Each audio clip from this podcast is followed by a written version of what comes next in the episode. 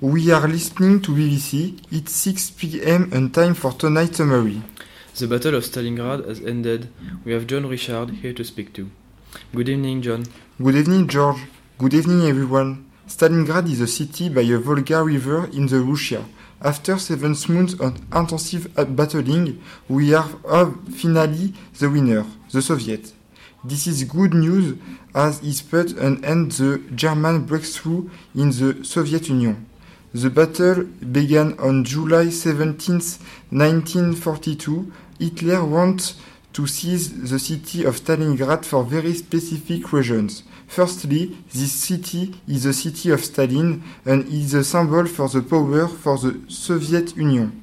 Hitler aims ways to save off the morale of the Soviets and accomplish the progression of the Wehrmacht, which is the name of the Third Reich Army to the Caucasus.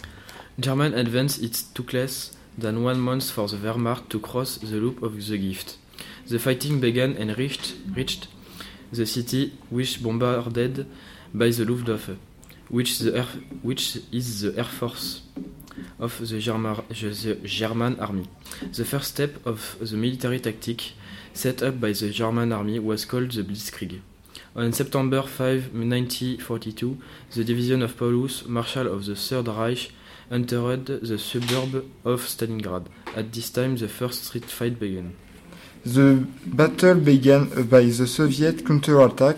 The victory of the German army seemed inevitable, excluding engineering Zhukov, head of State Major General Soviet. He implemented a tactic that caused the blockage to the city, which more than one million Soviet soldiers. This, is this was called, called Operation Uranus.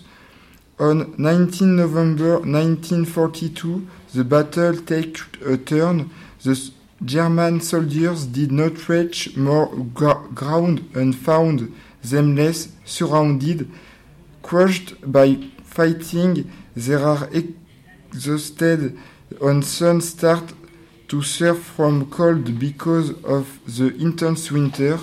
We see the violence of the, this battle through some so stories that survivors wrote with their resentment. Ceaseless fire have been exchanged, street after street, and house have been destroyed.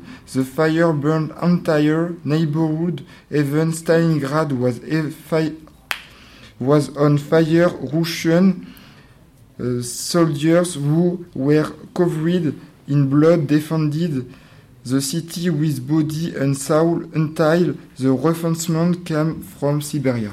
January 8, 1943, Paulus refused an, an ultimatum that offered a capitulation or honorable.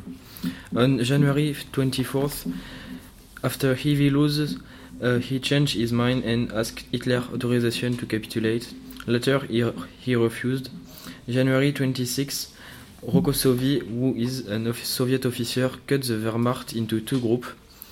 South at the center of the city, directly under the order of Paulus, and the group north in the area of the plant barricade under the order of Strecker, who is the general of the German army.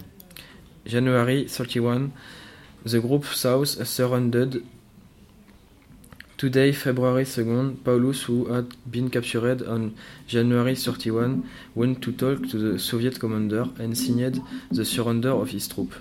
That's the first time a German marshal is captured and made prisoner.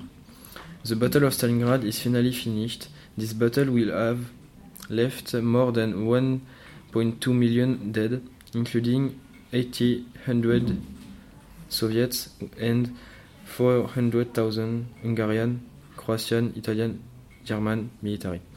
Thanks for listening. Goodbye.